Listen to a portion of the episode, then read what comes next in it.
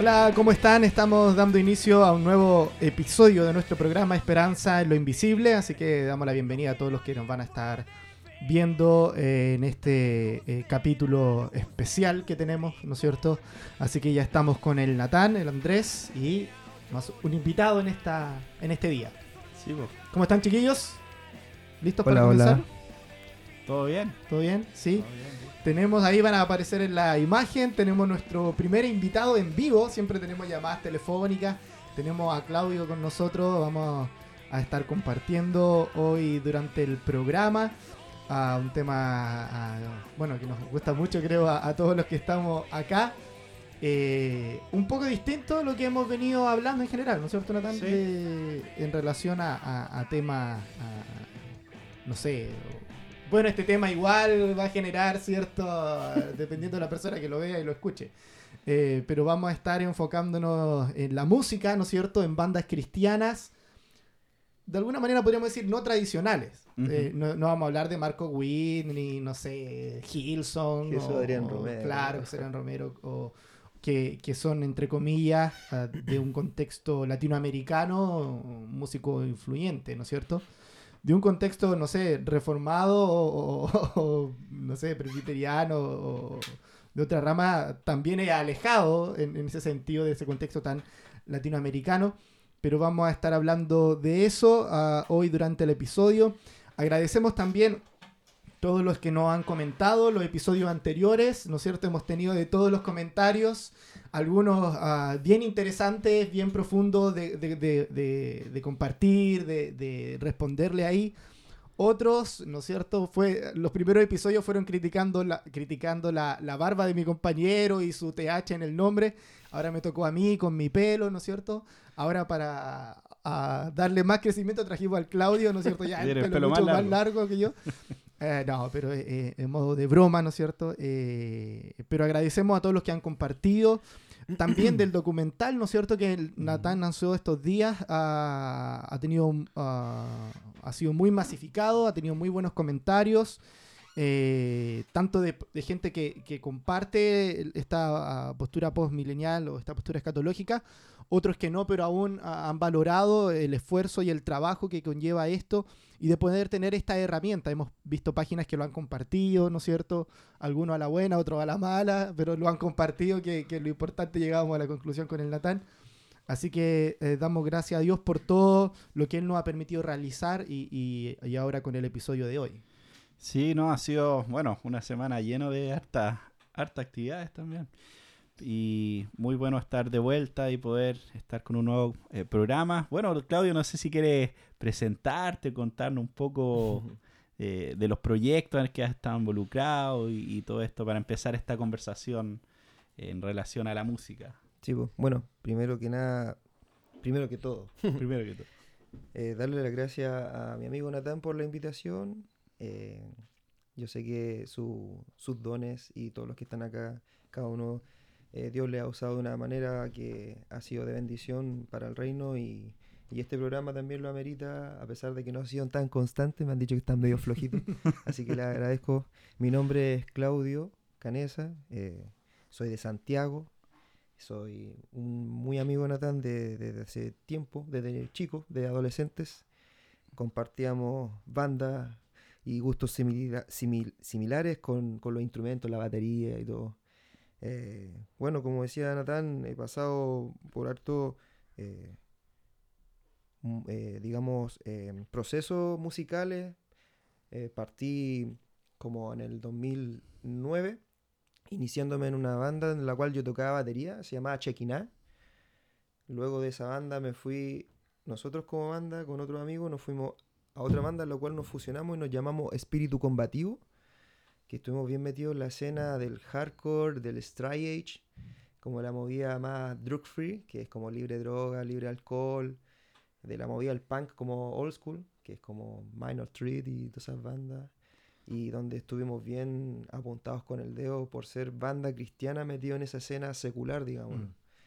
Y bueno, pero yo después me salí, eh, tuve una- un proyecto aparte, se llama La Fontaine, que era un hardcore más un poco experimental, siempre en la batería, y después dejé la batería, dejé las percusiones, me fui a lo, a lo vocal, a una banda se llama Nuestros Muertos Resucitarán. Que ya ahí como que lo fuimos volviendo un poquito más serio, un poco más ministerial, entre comillas, porque actualmente esa banda se disolvió y me fui a un lado y siempre como ligado un poquito a la música. Partí actualmente ya unos cuatro años en un proyecto que se llama Plegaria, que es una banda de metalcore que también es de donde estoy cantando, haciendo gritos guturales. Así que eso. Y me Bueno. pilló mi amigo de paso, veraneando con mi esposa y gracias por la invitación, Nathan. Bueno. Sí, bueno, quizás muchos no saben, pero la, la canción que nosotros, bueno, o las canciones que tomamos al, al principio eh, son de una banda que yo, en la que yo tocaba antes, que eh, grabamos un disco que se llama Después del Silencio. Que muy buena. banda. Eh, entonces, siempre empezamos con, esa, con, con esas canciones. Y sí, como, como, como decía el Claudio, creciendo y todo, siempre me interesó mucho el tema de la música, el hardcore y, y el punk y todo esto. Y, y- y armamos varias bandas y estuve involucrado en varios proyectos. Siempre también ligado a, a, a bandas cristianas también, porque eso eh, para muchas personas es como agua y aceite. ¿Cómo, cómo puede haber como música cristiana por un lado? ¿Cómo puede haber eh, bandas que tocan esos estilos de música? Mm. eh, y en todo esto. Y últimamente lo que también me dio el, el deseo de hacer este programa es que últimamente estaba escuchando un- una serie de podcasts que se llama The Label Podcast que eh, cuenta la historia de un sello de, eh, de música como alternativa cristiana que se llamaba o se llama Tooth and Nail y es donde salieron muchas bandas muy conocidas ah, de, todo- de, de nosotros que, que nos gusta ese estilo de música, que eran cristianas. Y fue muy eh, interesante escuchar la historia de, de muchas de esas bandas, escuchar eh, dónde, cómo empezaron, el, el contexto, pero también cómo terminaron. Y, y y por lo general muchos de ellos también eh, ahora, ciertos años después, porque estamos hablando eh, como el, el- el momento más como fuerte, podríamos decir, de, esta, de ese sello y todo fue como en los 90, ¿cierto? Después un poco a principios del 2000, donde realmente tuvieron bandas que como Under Oath, ¿cierto? Que fue la banda que más vendió discos de, de ese sello y de ese mundo, podríamos decir. Eh, entonces, era interesante escuchar esta, esta interacción entre la música alternativa y, y el cristianismo y la fe, y a veces bueno y a veces malo, ¿cierto? Porque eh, en muchos de estos contextos también habían eh, cabros que estaban, eh, eran parte de una banda cristiana, pero en Mm. realidad no querían tocar, estaban, no estaban ni ahí con el aspecto cristiano del asunto. Y, y a veces otros de la misma banda que sí estaban muy comprometidos con el Señor y sí lo veían como una, una herramienta incluso eh, ministerial. Entonces e- e- es un- era muy interesante para mí escuchar esta, esta serie de podcasts que hablaban de ese tema y cómo la historia de, de, de todas esas bandas y cómo fue interactuando. Entonces, eh, sí, eso más que nada era la razón que, que quería hacer este podcast para poder hablar un poco de algunos de esos temas. Sí, eh, hace poco creo dentro de los comentarios de uno de los episodios nos escribió una banda, Tercer Día creo que se llama, no, no recuerdo muy bien, no tengo el computadora para revisarlo, pero que era Tercer Día, Eh, y ahí nos pidió que pudiéramos como promocionar un poco la única banda cristiana que estaba que está postulando todavía porque quedaron clasificados para lo de Lola Palusa, todo un concurso, entonces eh, hay, hay bandas de que están como oh, impactando, digámoslo así, eh, el ambiente musical. ah, no, no el normal que siempre vemos dentro de la iglesia, sino un ambiente que de repente para los, nuestros hermanos o gente de la iglesia común, a veces como chocante por los estilos musicales, ¿no es cierto? Ah, ah, por la forma muchas veces, porque bueno, como nos ha pasado en estos episodios que hemos comentado, muchos seguían como por, por lo externo, ¿no es cierto? Ven como las posturas, ven cómo suena, cómo se escucha, los gritos, la moda y todo eso. Pero ah, vemos que hay, hay bandas realmente, eh, como tú decías, comprometidas con la, con la evangelización por medio de estas herramientas, podríamos decir, de, la música. Y preguntarle un poco a Claudio, ¿cómo ves tú dentro de, bueno, de la trayectoria que tú nos has dicho y específicamente ahora de la banda, cómo ve esto, la relación de, de tu banda o de las bandas en general eh, con el evangelismo y a, la vie- y a la vez con los peligros que esto sucede? Porque, como tú dijiste, se mueven en un ambiente, digamos, eh, no de iglesia, Súper sino- hostil. Claro, Mm. súper hostil, eh, súper contrario, ¿no es cierto? Y que en un sentido, digámoslo, pueden encajar por el estilo, ¿no es cierto? Que lo escuchan y es como, ya no va a ser distinto para un grupo de punk, de metalero, de lo que sea, escucharlo. Pero las letras sí, son Mm. letras que van a transgredir lo que ellos piensan y, y a la vez, eh, dentro de ese mismo contexto, los músicos dentro de una banda, músicos cristianos, ¿cómo se ven enfrentados a, a eso? ¿Cómo tú lo ves en ese sentido? Pucha, en ese punto, igual la pregunta al tiro, eh, al choque. Em, pucha, en mi experiencia musical del tiempo que llevo en esta movida, em, ha sido igual súper como una montaña rusa. Así como hemos estado muy bien, después muy mal, con un grupo de gente, porque una banda lo construye varios músicos, no solamente uno, si no, no sería banda, sería Mm. solista. Entonces, es como un cuerpo. Entonces, un cuerpo, eh, yo creo que si parte del cuerpo está dañado uno de los integrantes está mal, digámoslo así, el cuerpo anda cojeando o anda viendo con un ojo. Entonces, yo creo que ese ha sido como el problema más fuerte que hemos, yo que por lo menos he tenido y he tenido que soportar como músico, como hermano, como cristiano, dentro de una banda, un grupo musical, con amigos, porque al final ya hay tanto tiempo haciendo esto que Claro. inclusive dañáis, sales dañado también con tus pares.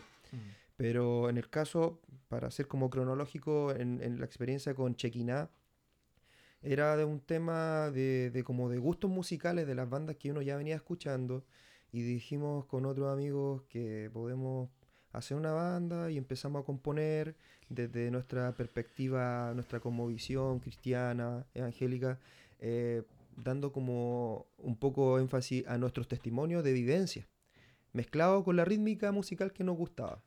Y nos empezaron a llamar como de em, grupos que hacían como eh, eventos evangelísticos con exposiciones de chicos andando en BMX, haciendo eh, demos de escape.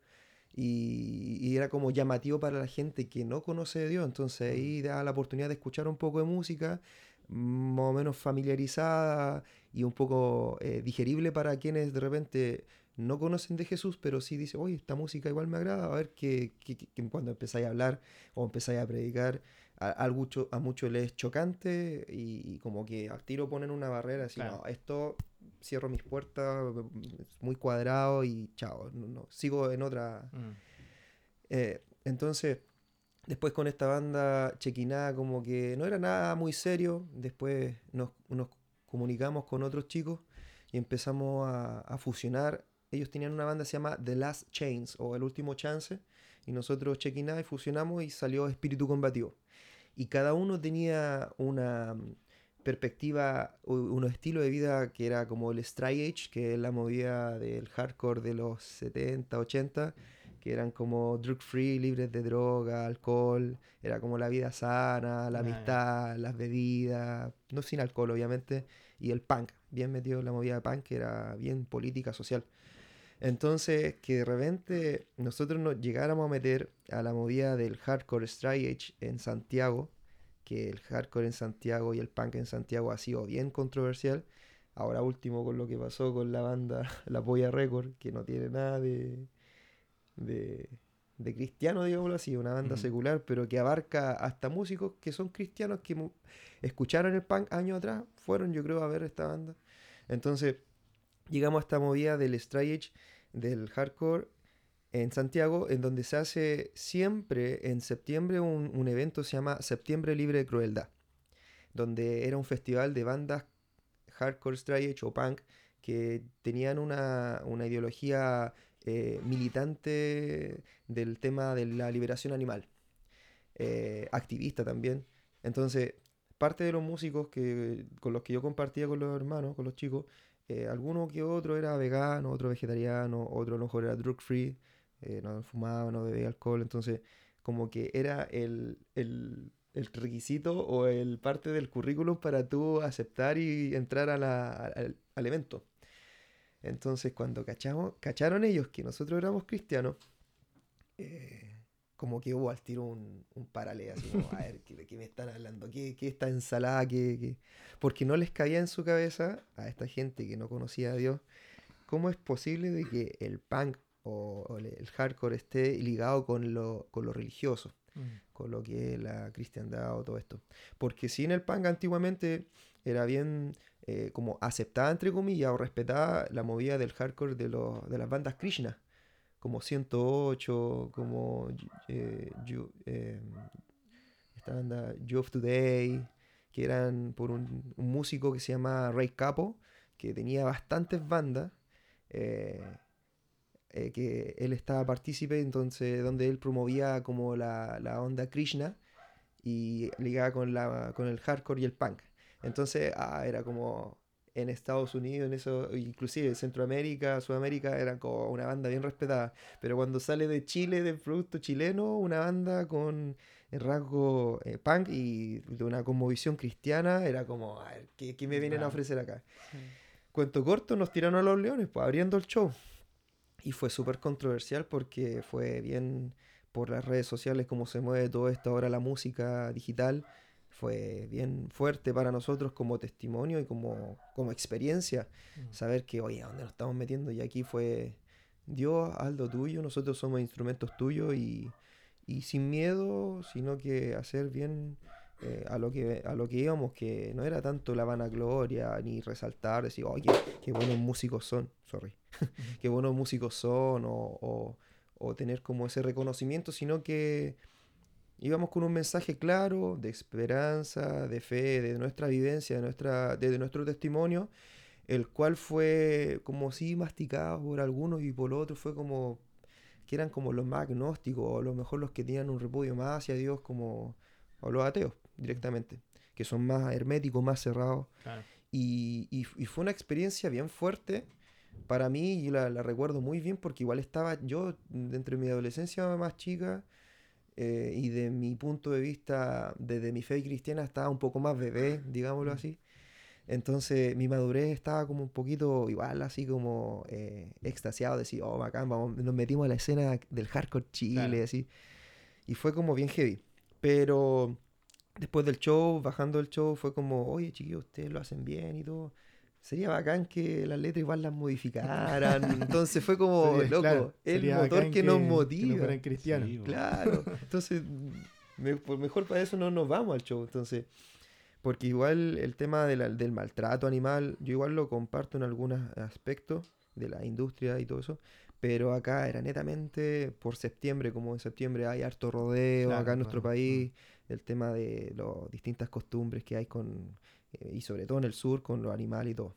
Entonces aquí el- este, este grupo de gente abarca este dinero para poder recaudi- recaudar fondos para estos proyectos, estas fundaciones, digamos. Mm. Entonces, que una banda cristiana fuera como, oye, ya, a los leones abran el show y hay que ver, ¿qué tienen que decirme? Y todos con una postura bien así como, a ver, ¿qué, qué- qué van a hacer estos canutos, tal por cual y todo?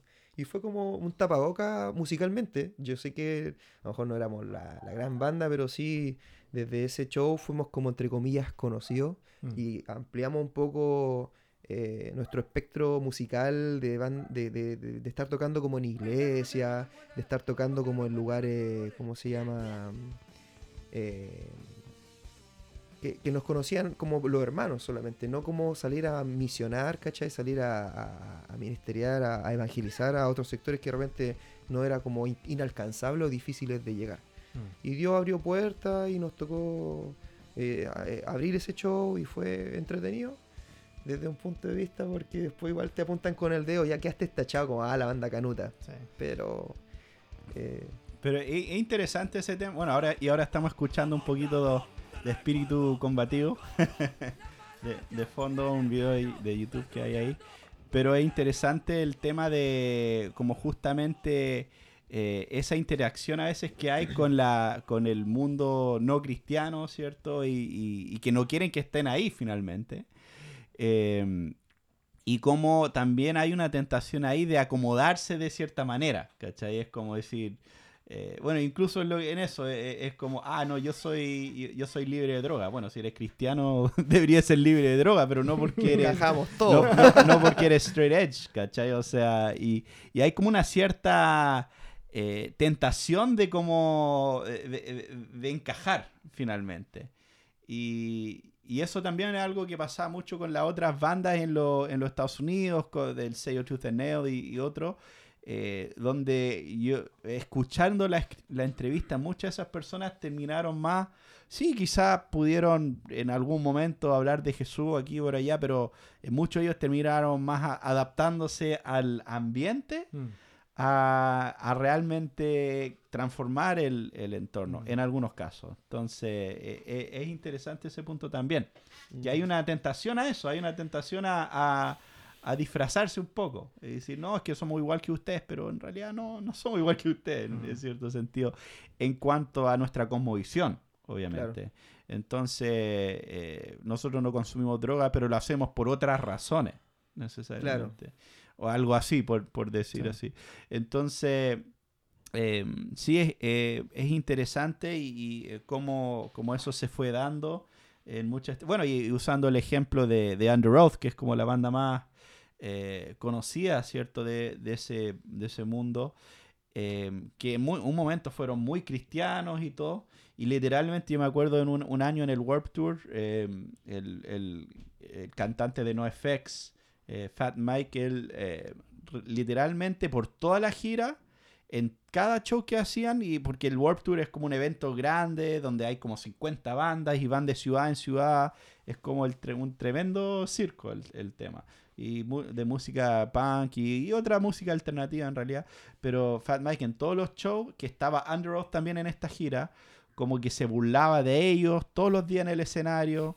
eh, decía que no deberían estar ahí porque no creen en la evolución, no deberían estar ahí por un montón de, de- de cuestiones. po. Pero es cuatro igual porque finalmente ahora los de Under Oath, después de todos estos años, terminaron todos yéndose para el otro lado también. Eh, entonces, eh, yo creo que es importante también en todo esto como entender que sí puede ser algo positivo. Y, yo creo que para muchos de nosotros fue positivo ver a músicos, a personas que les gustaba, que tocaban el estilo de música, algo que, no, que nos interesaba, que nos Como gustaba. un referente. Claro, y que, eh, que, que lo hacían para la gloria de Dios, pero también puede ser un, un peligro, finalmente. Un Y- arma, un arma de doble filo. Claro, y, y no, no simplemente, por un lado, se- decir, no, no, no vamos a, eh, no, no podemos escuchar esa música porque eso es mundano y, y olvídalo. Y, pero por otro lado, tampoco decir como, sí, e- es excelente y siempre es bueno. Y obviamente hay situaciones que para muchas personas que nosotros, incluso personas que nosotros conocemos, eh, entrar a ese, esa escena fue algo bastante negativo. Ahora, obviamente nosotros entendemos que la salvación y todo eso viene del Señor, que es su obra eh, y, que nada puede, eh, si, el Señor quiere salvar a alguien, lo va a hacer, finalmente. Pero sí vemos en un sentido secundario cómo eh, mucho de eso fueron, fueron herramientas usadas por el enemigo, a veces en algunos casos, eh, para que personas se metieran en ese mundo y, y se volvieran más parte de ese mundo que del, eh, de, de- de- ser cristiano finalmente. Sí, y ahí yo creo que, que hay un punto bien importante en relación como a, a- las bandas, como estamos hablando y diciendo, no tradicional como de iglesia, que de repente se crea un conflicto entre eh, es- estos tipos, eh, hablando de nosotros como músicos cristianos, de otra, de otra esfera o de otra índole, eh, que, que hace otro estilo de música que no se utiliza dentro de las iglesias, obviamente, y genera en muchos casos que muchos de, de estas bandas tengan que salir del contexto de iglesia. Y yo creo que ese es todo un tema porque eh, yo creo que de ahí parte una exposición. Cuando no, oh, perdemos nuestra identidad o decimos, caemos en un sentido, no hablando en general, pero en algunos casos en un sentido como de rebeldía, de decir, bueno, yo para poder hacer esta banda metal, esta banda punk, es como me rechazan en mi iglesia, así que tengo que salir y como... Y queda yo creo que muchos jóvenes, en este caso, como estamos hablando, no, no están preparados eh, para enfrentarse a un, a un contexto musical no cristiano. Ah, porque muchos, en nuestros casos, salimos de iglesia en- como músicos, y eso pasa mucho, mucho en Latinoamérica. Salimos de la iglesia ah, y basta ver no solamente músicos a lo mejor no famosos o reconocidos como nosotros, aún músicos cristianos que son reconocidos y que son muy buenos en lo que hicieron, que tocaron con grandes artistas, pero que después se entregaron a la cuestión como secular del mundo y dejaron de lado eh, eh, su intimidad con el Señor y todo eso. Entonces, yo creo que hay un punto importante de, del cuidado que debe tener el músico en este sentido, que se, se mete en un ambiente, eh, digámoslo así, secular, sobre todo en el contexto que estamos hablando, que es tan fuerte la cosa de la droga, del alcohol, ah, ah, no sé, de la misma violencia o de las cosas, y cómo tú estás preparado para enfrentar esas circunstancias, eh, no alejándote de, tu iglesia, por ejemplo, no alejándote, partiendo, como he dicho, de tu propia intimidad con Dios, no alejándote de, eh, la vida de congregación, porque muchas veces se crea como esta división. Entonces, yo para hacer esto en, en el mundo, entonces no tengo como que desmarcarme de la iglesia. Es como he visto como muchos casos eh, que es como raro, pero para que no los tilden como de canuto y como entre comillas pasar como piola, entonces somos como medio ambiguos, así como sí, parece que somos, pero no somos. Como O- o- maquillando. claro, o Soy incluso- straight edge, ¿cachai? Claro. Canuto, o vegano. del otro lado, por ejemplo, pasó con bandas que uno se preguntaba y decía, ¿estas bandas son cristianas o, o- o- o no? Que tú no los conocías y escuchabas las letras ah, como en todo sentido, no sé, po, Evanescence pasó en un tiempo, ¿y estos locos qué son? Y tú dices como, o, o- o más social como Jesse Joy, así que eran como hijos de pastor y todo eso, y tú, no, si ellos son cristianos, mira la letra y todo, y tú decías, pero, o sea, no, ¿cachai? Todavía me acuerdo de, de- de un amigo que me está intentando convencer que Barry Lillian era cristiano. Claro, entonces caemos como en eso. Por el tema Jesus, American Jesus. No, sí, fue- bueno, aunque interesante porque Barry Lillian sacó un disco navideño, eh, pero bueno, es otro tema.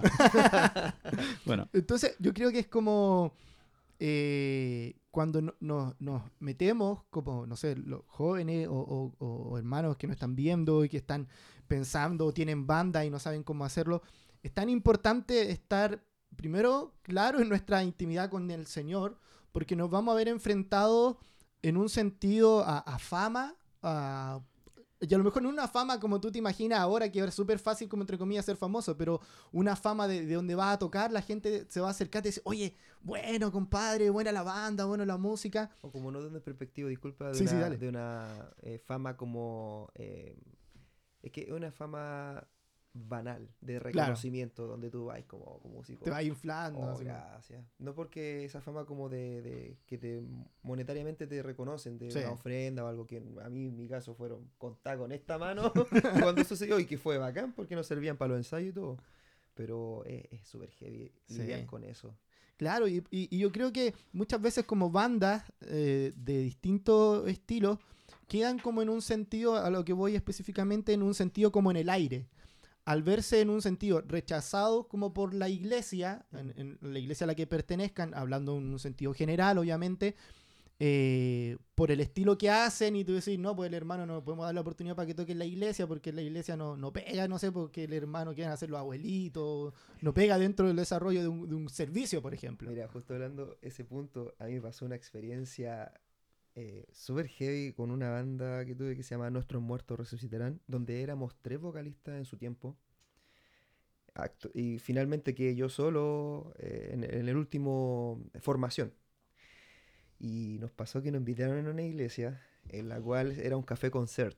Ah. Yo creo que varios hermanos han tocado en un café Sí. concert con su es como el momento, Es, como el momento del es tu músico, momento, claro, claro, de sí, ¿Cuál es tu es gracia? En el café como- concert. Entonces en ese tiempo nos estábamos congregando todos en una, en, un- en un- en una iglesia, no voy a decir nombre, no quiero caer en eso, Eh, pero era bien tradicional la, la iglesia, digámoslo, porque nos dijeron, a ver cuál es tu banda, muéstranos algo, y lo escucharon y el pastor y la pastora nos quedaron mirando y dijeron, ya, como que, ya, ustedes pueden tocar, pero no tienen que gritar. Y fue como, Nosotros hacemos ¿Cómo? voces guturales. son voces scream, son, son gritos, son. Entonces fue como. ¿Cómo, cómo vamos? ¿Cómo? Es como que nos cortaron las manos. La versión acústica. La versión Claro, la versión acústica, ¿no? acústica. Y inclusive no tanta distorsión, como todo maquillando, así como Claro. volviéndolo sutil, porque, a ver, familiares, fueron mis papás en ese tiempo. Yo previo, antes de tocar con los chicos, ese día yo hice una obra de teatro, que inclusive fui Jesús, no por este pelo, sino que tenía el pelo corto, una túnica blanca, hice una, un sketch así como de teatro bien, bien bonito. Y, y después tocamos con la banda y después dijimos, puta, esta es la parte donde estamos vestidos de negro, pero vamos a cantar como... Porque al final toda la estética es una puesta en escena y todo, Claro. que es como más visual y de moverte y todo, que la, la música te genera eso. Pero de repente, cuando el momento de cantar, nosotros dijimos, oye, pero vamos a aceptar cantar, vamos a acep- a acep- a aceptar tocar, si nuestra música es con voces culturales porque vienen de acá, de nuestras vísceras, entonces vamos con todo y como que otros dijeron, no, que nos van a retar, que aquí, que no, cuestionando, entonces llegó un momento que ellos tienen que aceptarnos como nosotros somos porque es nuestra identidad. Ahora si ellos nos están como, entre comillas, cortando las manos diciendo, no, tienen que hacerlo de esta manera, acondicionándote al contexto en el cual estás, es como que al final al cabo caí en una religiosidad. Entonces yo dije, bueno, veamos qué pasa con los dos primeros temas y después démosle, porque la, es como para no expan- es como eh, eh, es- espantar a la, a la gente, a la familia o a Mm. la gente más adulta que estaba en esa iglesia, porque en el café concert da la- el chance como evangelístico de tú invitar a tu familiar que no es cristiano y se Ah, acerca y todo. Pero ¿qué pasa? Que en el momento que nosotros terminamos de tocar ese día, eh, uno de nuestros integrantes, el baterista, se puso a predicar, pero fuerte. Entonces fue como que después de toda la euforia, de los gritos, porque los primeros temas fueron todos ahí como, yo no sé cómo lo hice de cantar con una voz más limpia, digámoslo, y, y después llegar al momento que ya estáis sacando todo tu potencial y. ¿cachai? Entonces fue como heavy igual porque me sentía como que nos, nos estaba como actuando, no, no, no era algo real. No lo pasamos muy bien, todos no lo pasaron muy bien. Pero después ya cuando cachamos que la gente como que se dice prendió, fue como ya, démosle con todo aquí, el Espíritu Santo nomás. Así que actuando en nosotros, moviéndose entre la gente, no de la manera como en emociones, sino que cada tema igual nosotros lo planteamos y lo explicamos de qué hablaba un poco. Pero llegó el momento que la gente prendió y fue bacán. Y después terminamos el show y se para el baterista que nunca habla, no dice nada y empezó a predicar. Entonces ahí como que la gente que, oye, ¿qué onda estos compadres? Y después de tanto euforia y, Mm. y nos vienen a hablar de el Jesús y todo. Fue como, fue heavy porque exponer la salvación para gente que no conoce de Dios, que no conoce del Evangelio, de la palabra, es como chocante ver de un grupo de gente que estaban ahí cabeceando, vueltos locos, tirando la guitarra para todos lados y de repente, pa, como que llega el momento de soft, de la parte suave donde se habla de la palabra contundente y, y fuerte del Evangelio. Entonces, eh, estratégicamente nos sirvió, pero a mí me lo pasé súper mal en esa ocasión. No, me sentí súper incómodo, loco. Fue una de las partes más incómodas. Inclusive, no tanto de tocar en los otros eventos seculares, ahí me sentía cómodo porque te trataban como tal. Pero tú que tus mismos hermanos te, como que te hagan, mira, esto no lo puedes hacer, esto no, esto sí, fue como, ¿para qué me Mm. invitaste entonces? O sí, claro, o sea, no, quizás no entendían el, el proyecto, no entendían la música que estaban haciendo, Claro. finalmente. Aunque es interesante también porque cuando estaba escuchando estos podcasts también salió la, otra cara de la moneda y, y que quizás fue incluso casi más potente eh, con todo este tema de Truth and Neo, porque obviamente siempre van a haber gente que no, no van a coincidir con esto. O sea, yo me acuerdo, yo conocía a una familia hace muchos años y ellos tenían creían que las baterías eran del diablo y, y todas estas cosas. O sea, entonces siempre hay, hay gente así y bueno, está bien, o sea, tampoco eh, es un tema por, por el cual nos vamos a, vamos, vamos a perder la salvación, o no es un tema como tan central. Pero eh, por otro lado, incluso este tema de la aceptación de este, de- porque en los Estados Unidos eh, ocurrió que muchas iglesias, o había un grupo de iglesias básicamente que estaba eh, promoviendo todo esto, promoviendo la, eh, prestando su- sus espacios para bandas, para tocatas, para, para todo este tipo de cosas. Y eso generó una cierta subcultura eh, como un- una escena cristiana. Una, eh, entonces, quizás muchas de estas bandas que querían tocar eh, música hardcore o punk, ellos no necesariamente soñaban con tocar en una iglesia, pero como justo ellos era- eran del grupo de jóvenes y justo el pastor como que vio eso y, y los invitó, terminaban tocando en esos ambientes. Pero era, raro como, lo- la, como la manera que estas personas lo describían, era como una media, una relación de amor-odio, porque como que por un lado se querían estar en las grandes ligas, ¿cierto? Con las bandas de verdad. Pero por otro lado, y uno decía esto, uno decía, mira, o sea, si, si tú te vas de gira y vas a tocar a un bar así, eh, un bar de mala muerte por ahí, como todas las bandas, eh, eh, es como, es súper difícil igual, ¿cachai? Pero por otro lado te invita, no sé, una iglesia tiene un evento y te invita, te van a buscar eh, al aeropuerto así poco más en limosina, con hotel, con todo. y, dijo, dijo básicamente como, el, como la manera que nos trataron con la iglesia, en, en ni una parte nos habían tratado así. Entonces, hasta fue una tentación de, eh, de en algunos casos incluso aparentar ser cristiano para seguir, eh, porque al final, eh, si, si la gente tiene en mente, mira, yo quiero que mi música llegue a todos, quiero lanzar mi carrera musical, eh, como que se empiezan a, em- em- empiezan a veces incluso a, eh, si no están tan comprometidos con la causa, igual eh, dar la apariencia que son cristianos, finalmente. Y donde ellos decían que siempre había un choque, es que ya ellos iban a tocar y después los pastores esperaban que predicaran o algo así, y ellos después sacaban el rollo, no, es que nosotros no somos, no somos, mu- eh, No no somos banda cristiana, somos, eh, somos músicos que eh, de casualidad son cristianos, sacaban ese esa bomba. E incluso era acuático porque habían bandas que, que eran como, por un lado, eh, que conocidas por predicar en las tocatas y todo eso. Y por ejemplo, el ba- bajista de una de esas bandas hablaba y decía, yo no, con el baterista, cuando este se ponía a predicar, nos mirábamos así como, ya, otra vez. ya empezó. Entonces ahí también Le- sale... Le bajó la, le bajó la paloma. Sí, eh. Claro. Pero ¿cachai? Que ahí es donde tú veis que aún en las bandas que tú a veces veis que son, ah, estos son sólidos. Como que no siempre todos están en la misma, en, en la misma parada. En el mismo Sí. sentir, en el mismo espíritu como también. Entonces, pero era interesante como eso generó un, había un interés por medio de aparentar ser cristiano. O, Por los, o- bene- por los beneficios que por estaban los consi- beneficios. consiguiendo. O incluso ni siquiera aparentar, incluso para muchos eran cabros chicos que no tenían muy claro dónde estaban parados y fueron la oportunidad que se les dieron y las tomaron. Pero después, más adelante, se empezaron a alejar de la fe y era como, bueno, he, he construido toda una, una vida de poder hacer mi música, pero en ese contexto, ¿qué hago ahora? Y me acuerdo que eso también salió a la luz hace, hace varios años con el, el- el vocalista de As I Lay Dying. ¿Te acordáis? Cuando Ah. él, él salió, o sea, se fue preso porque eh, básicamente intentó contratar un sicario para matar a su esposa. Un, un tema bastante serio, podríamos, Sí. podríamos decir. Que fue muy Y- controversial dentro de la escena del metal. En, sí, pues, en metal en general. En general, metal, core metal, metal progresivo, porque era una banda que llevaba muchos años de trayectoria y que era un referente para gente que realmente estaba iniciándose en esta de lo de la música, el metalcore, el metal.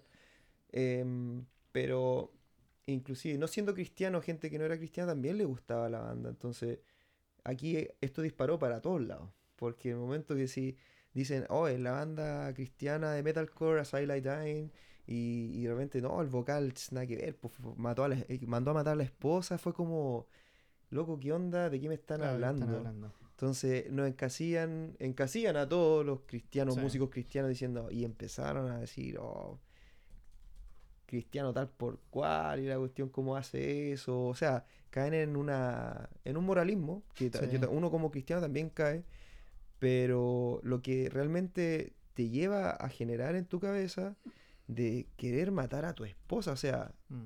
¿Qué, qué- qué pasa por tu cabeza? ¿Qué, qué hay en tu corazón?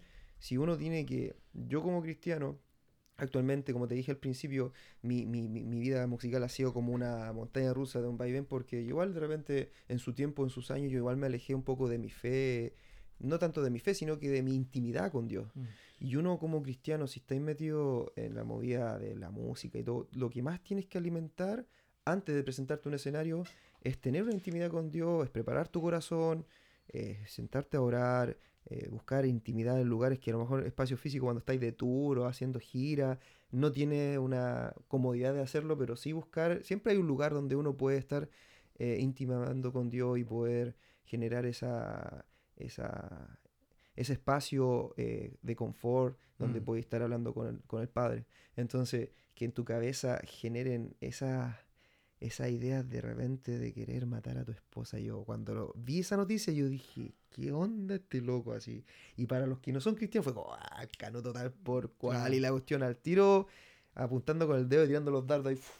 Sí. Hasta el día de hoy Hasta el día de hoy preso. salió de la cárcel y El como- compadre pagó Sí. cárcel, pagó cárcel seis años y actualmente su esposa lo perdonó, está con su actual esposa, el loco retomó el proyecto de la banda, ah, todo esto la banda fue como tachá, Sí. muerta, porque era Timbaland Basic, eh, productor, el componí, compositor, Ah, era toda, un la- músico multifacético y él era bien eh, movido en, en lo que es la, la- la banda. Entonces, tachado la banda totalmente. Onda, el vocal, siempre un referente de decir, no, Sí. el vocal, ni un brillo y los músicos pasan a ser segundo plano. Entonces, pff, Descartado. Y la banda quedó como enterrada. El, este compadre hizo cárcel, pagó cárcel.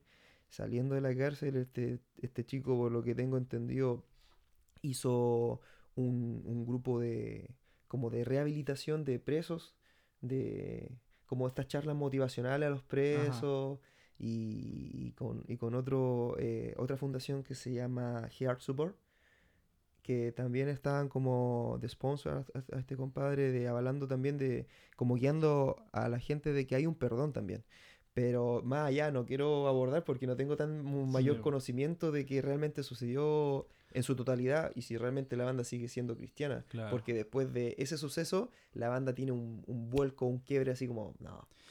Sí, fue un hito fue muy mismo. importante que los marcó y los tachó para mal, Sí. mal, mal. Pero algo interesante. Bueno, la razón que lo mencioné eh, era porque cuan- dura- cuando pasó eso, una de las cosas que él comentaba entre todo eso era que él no había sido cristiano por mucho tiempo ya cuando eso pasó y que él conocía a muchas otras bandas que aparentaban ser cristianas que estaban ni ahí. Mm. O sea, se fue de... Eh, ahora no sé, no sé qué tan o cuánto peso darle a esa a lo que dijo, pero eh, junto con lo que escuché en muchos de estos podcasts era bastante, yo creo, acertado. O sea que a- realmente había muchas bandas que por un tema de, de beneficio, eh, como no podían, como no lo podían hacer con- en las ligas grandes, preferían eh, como por lo menos, o, o por lo menos quedarse callados, ¿cierto? Si irse al lado medio- oscuro. Eh, eh, por un tiempo en cuanto a, a su fe o su falta de, de fe, en ese sentido, para, poder eh, Mm. tener una, una entrada en esos ambientes. Sí, y yo, yo creo que eso es importante a- hablando como del músico cristiano en general, no solamente de los estilos que estamos tocando, un poco distinto a la realidad de nuestras congregaciones o iglesias, en, en algunos casos, ah, porque siempre el tema de la música dentro de la iglesia o de los músicos siempre es tema de conflicto, o sea, lo vemos en nuestra historia de músicos de la iglesia, no sé, pues el jefe de coro o, lo- o- o los hermanos que eran parte de la banda de la iglesia, siempre habían, siempre hay atado. O sea, tú puedes pensar ahora lo que nos están viendo, bueno, no vamos a hacer hoy escribe un comentario del hermanito músico de iglesia, ¿no? Pero siempre ha- habían conflictos, eh, eh, conflictos sentimentales, conflictos de plata, conflictos de ego, conflictos de orgullo. de eh, chiquilla. De chiquilla, de ¿no la es herma- cierto? de la De hermana. hermana, de la fama, ¿no es cierto? Dentro de la iglesia, eh, que es- podríamos decir, entre comillas, un lugar protegido o un, lugar que, que, no sé, pues, no se debería dar y se da ah, más de lo que muchas veces pensamos, pero, eh, y mucho más en el contexto cuando te ves expuesto a un, un- un contexto no cristiano, donde hay más muchas cosas, donde hay muchas cosas más que se vuelven, que se mueven en esos ambientes.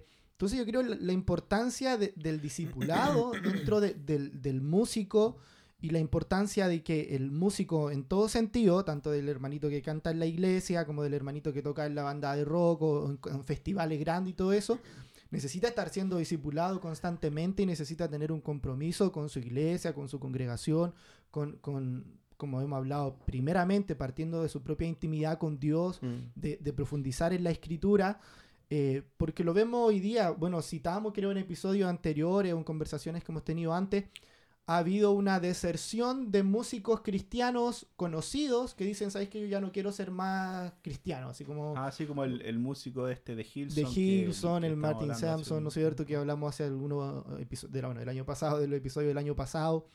O, o otros, bueno, hablamos de ellos porque son reconocidos, son como a nivel mundial, o sea, muchas de las canciones en el inicio de Hilson eh, eh, fueron compuestas por él, las letras, ¿no es cierto? Y, y marcó un precedente ese momento. eh, y, y que después le aparezca diciendo, como sabéis que no, yo no estoy ni ahí con el cristianismo y mandando comunicados por Instagram y toda la cosa. O, o lo mismo, no sé, de, de- de otros casos que hemos visto, de lo mismo que los chiquillos han citado. Entonces yo creo, por eso hablaba en delante la importancia como de, del compromiso con el discipulado, del compromiso con la iglesia, porque esto no quiere decir que para yo poder desarrollarme en este aspecto musical tenga que dejar de lado como la iglesia, tenga que salir del contexto porque no me entienden, porque no me comprenden, porque no entienden mi estilo ni la música que me gusta. Yo creo que, eh, bueno, a, a- a mí me pasa, ah, soy parte de una banda, de la banda Liberación, que también hace como rock latino, es casi como, bueno, al contrario, así Claro, más, claro. claro, como relajado del- de los chiquillos más coloridos, ¿no es cierto? Y, y yo creo que, que esto, eh, hay una escena chilena, nacional, bien importante en este sentido de, de bandas de distintos estilos, de reggae, de metal, de punk, bueno, que en los 90, yo creo, 80-90 fue como mucho más, Claro. ahora se está retomando hacia otros estilos, como, no sé, pues vemos de, de trap, ¿no es cierto? Hay caleta. Ahora, ahora hay más solistas. Hay más soli- es que claro, funciona todo más Ahora con la un cosa de la un computador y Y ¿no es creáis todo por Tenéis media. y- todo, trap, reggaetón y todo, y hay muchos jóvenes en- envueltos en esto, jóvenes cristianos, y también están como lo del, ya sería en este tiempo la vieja escuela, la típica banda con ya con bajo, batería, guitarra y todo eso. Pero yo creo, que en un sentido general, la importancia del discipulado para el músico es, eh, es fundamental para poder estar claro en el enfoque de lo que queremos hacer. Porque si de repente, eh, y yo creo que todo uno como músico nos ha pasado esto, eh, monetariamente la cosa no funciona, ¿no es cierto? Decimos, bueno, no, no, no hay como frutos de esto, entonces no, lo dejamos a un lado. Va a depender mucho de cuál es el enfoque que queremos para lo que estamos haciendo. Mm. Eh, si queremos, ¿no es cierto?, no sé, impactar eh, la escena nacional musical a través del evangelismo, va a importar nada si te pagan, si no te pagan, si, si te invitan, si no te invitan. Lo va a hacer porque tiene un llamado de Dios a esto, a la predicación del evangelio y a impactar esta área de la sociedad. Y lo mismo para el, el- el músico que toca en la iglesia, ¿no es cierto? Que, no sé, que a mí me pasaba cuando era, era más chico, no ser reconocido en la iglesia, yo llego acá, ensayo y toco, pero nadie me dice como que lo hice bien, nada.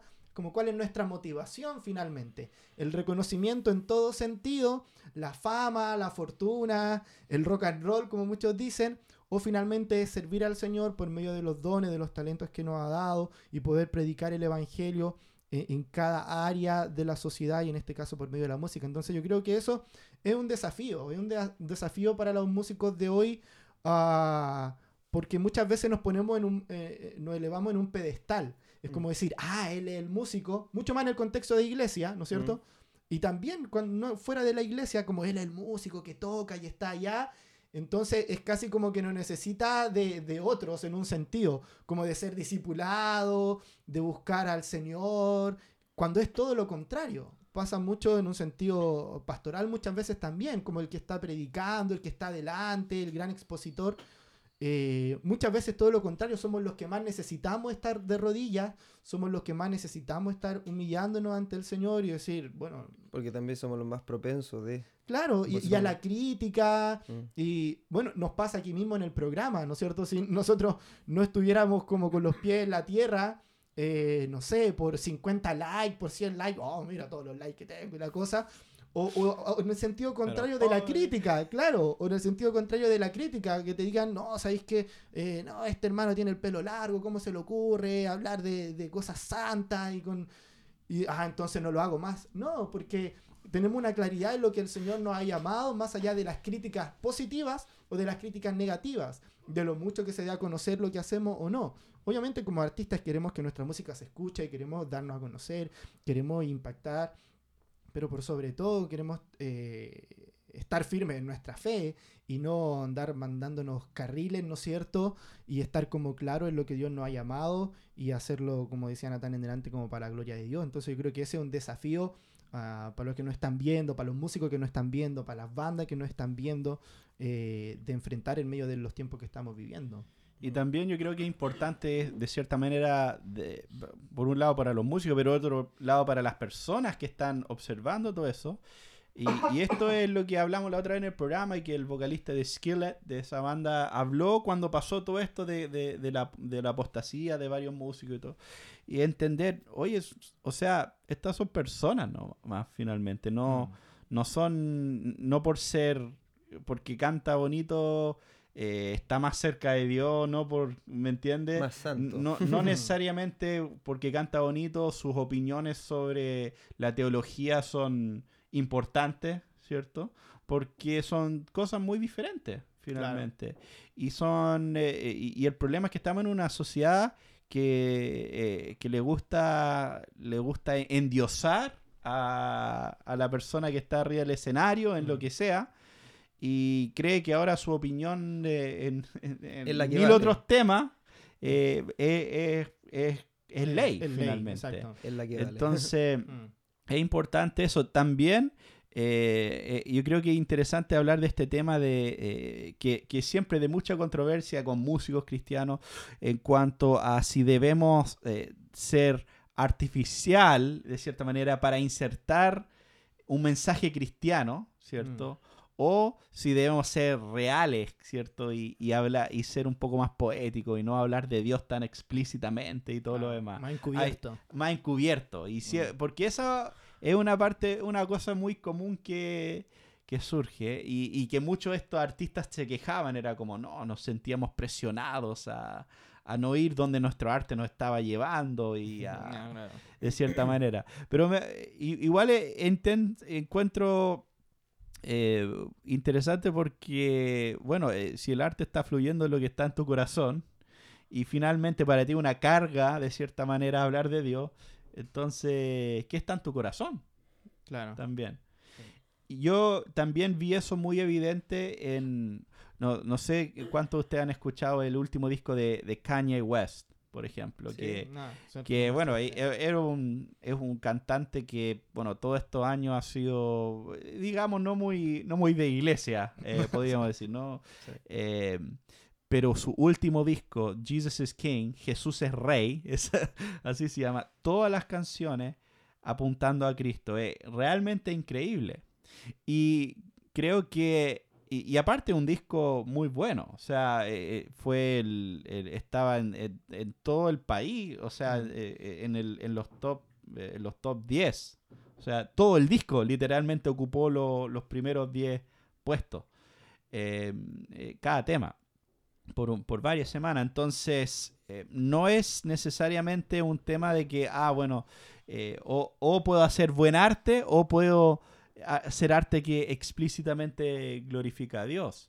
Es más, el, en este el caso de Kanye West, el elemento, el- la médula de ese disco es el hecho de que él está tan emocionado por, por lo que ha conocido a Dios en este, en este corto tiempo. que Ese, eso es el disco. Y lo finalmente. motivó a, a realizar este. Claro.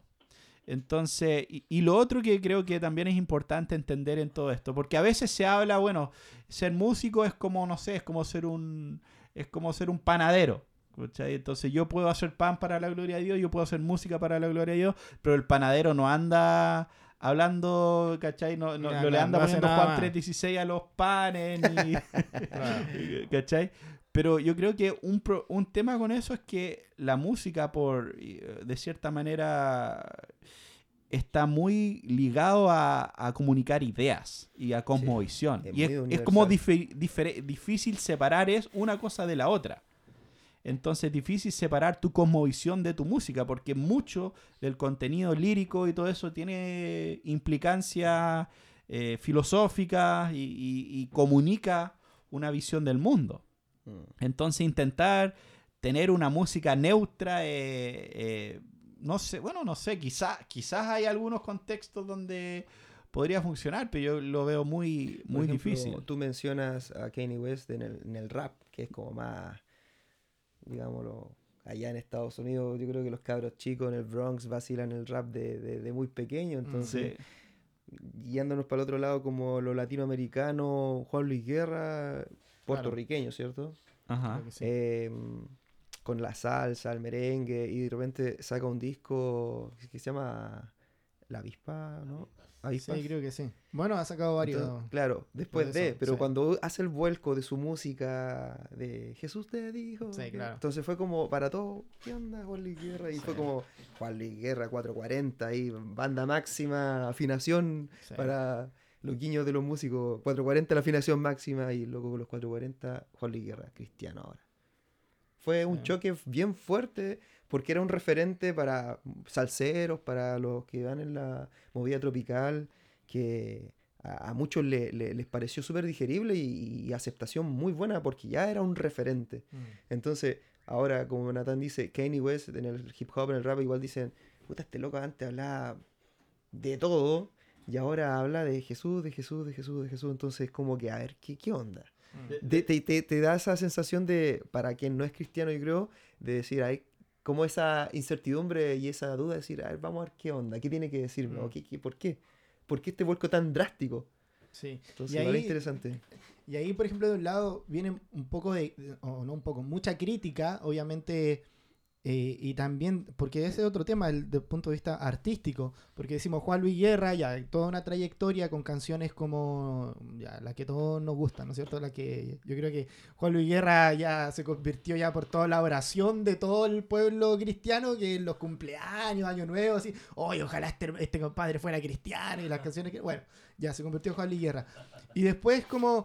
eh, ¿Cómo hacemos una, una separación, una división ahí y decir, bueno, no, ahora de aquí para acá las letras que hace son buenas y son eh, como santas, podrían, porque nos gusta hacer como esa división, santas porque dicen Jesús, porque la letra dice santo, porque es un salmo, entonces eso es como mejor. Y esto otro que habla como, él dice que siempre las canciones románticas, en su gran mayoría se las dedica a su esposa. Mm. Decimos, no, pero es que esto no, no dice como Jesús, pues, no dice entonces, no es como tan bacano, no es como tan eh, cristiano o tan santo. Y yo creo que esa es como una, una división que siempre hacemos y, y intentando como tomar como el lugar de Dios muchas veces en ver la motivación del corazón de las personas. Exacto. Pasa mucho también con Kanye West de decir como, no, pero es que este compadre era así, asá, y ahora es como una fachada y uno dice, ¿será verdad o no será verdad? O, o la lucha de, ¿lo escucho o no lo escucho? Y todo eso. Hoy muchos dijeron, estará pagando una apuesta, de loco que. Te apuesto que es un disco cristiano. Así Claro. netamente cristiano. Esperando como esperando el chiste, así Claro. como, como el, el meme, así como, no, era, era, era broma. Era broma. Bueno, de, de hecho, es cuático porque yo antes de este nuevo disco nunca había escuchado mucho a Kanye, quizás una o dos canciones por ahí que gente tocaba, porque no, la verdad no me gusta mucho el rap en general. Pero me gustó harto este disco. Pero es cuático porque, por ejemplo, lo pongo en Spotify, estoy escuchando con mi hijo o algo así, y de repente termina el disco y Spotify salta al tiro a otro tema de Kanye de otros tiempos. Y es como, oh, no, no. Stop, tápatelo, Stop. No, y de hecho es interesante porque Kanye estaba diciendo en cuanto a su música antigua que casi toda esa música ya nunca más la va a tocar. Claro. O sea, más Sí, radical. hay un Sí, cambio. eh, Bien por él. que- y porque también en el caso de él, obviamente, marca un fuerte diferencia de Sí, cosmovisión. No sé sí, si estáis hablando de Juan. Luis Guerra, que tiene unas canciones mea, eh, mea- de- no, no es tan fuerte como el cambio, por así sí, de decirlo. un como- rapero, como, claro, del eh, estilo afecta. pero sí es interesante y, y- y ta- otro, otra cosa que, que también es interesante en esa situación en particular, que, que muchos después criticaron a otro rapi- eh, rapero cristiano, Lecrae, Porque él justo se estaba yendo más en la dirección. Él antes tenía letras como. Bueno, y que no tampoco lo escucho, entonces eso es- estoy repitiendo lo que, lo que estaban Sí. hablando por ahí. Eh, que tenía canciones más explícitas en cuanto a, a su cristianismo y todo. Y últimamente estaba un poco más haciéndose el interesante, haciéndose el. Dándole el- vuelta al, claro, al- al tema. Un, un poco más eh, eh, ambiguo. Y ahora sale Kanye West. Literalmente nombre el disco Jesús es Rey, Claro, plasmado así en. Times Square y, y- y todo el tema. Que yo creo que por ahí fue muy Así, controversial. cara dura, tirando todo muy explícitamente en cuanto a su cristianismo eh, y haciendo el mejor disco del año. Mm. Entonces, y, y como que muchos criticaban a Lecrae como, como mira este, Claro. por un lado tú era, era el referente cristiano y ahora te, te estás haciendo el interesante. el- y, y aquí está Kanye que no tenía nada de cristiano, pero ahora está explícitamente predicando el evangelio con su música. Mm. Y era como interesante también ver ese, ese contraste. Y creo que lo de Lecrae, que muchos cristianos pueden caer en eso, porque es un poco más fácil, de cierta manera, o como, eh, como no mostrar tanto su cristianismo en su música, finalmente. Mm. Eh, porque, claro, porque te van a criticar, porque... Y, y de cierta manera aburre igual a veces que tan- tanta crítica, tanto, tantos malos comentarios negativos y todo lo demás. Y de repente del músico, no sé, por este caso americano, que hace como música de fiesta y después hace una música como de iglesia, digámoslo, o de- desde su perspectiva, de, desde su visión y su corazón. Si desde su corazón abunda y abundaba Jesús, el compadre estaba, yo creo, rebalsado, rebalsado de, de- de- gracia, porque estaba, se, se- se enfren- se enfrentó, se, topó con Jesús de frente.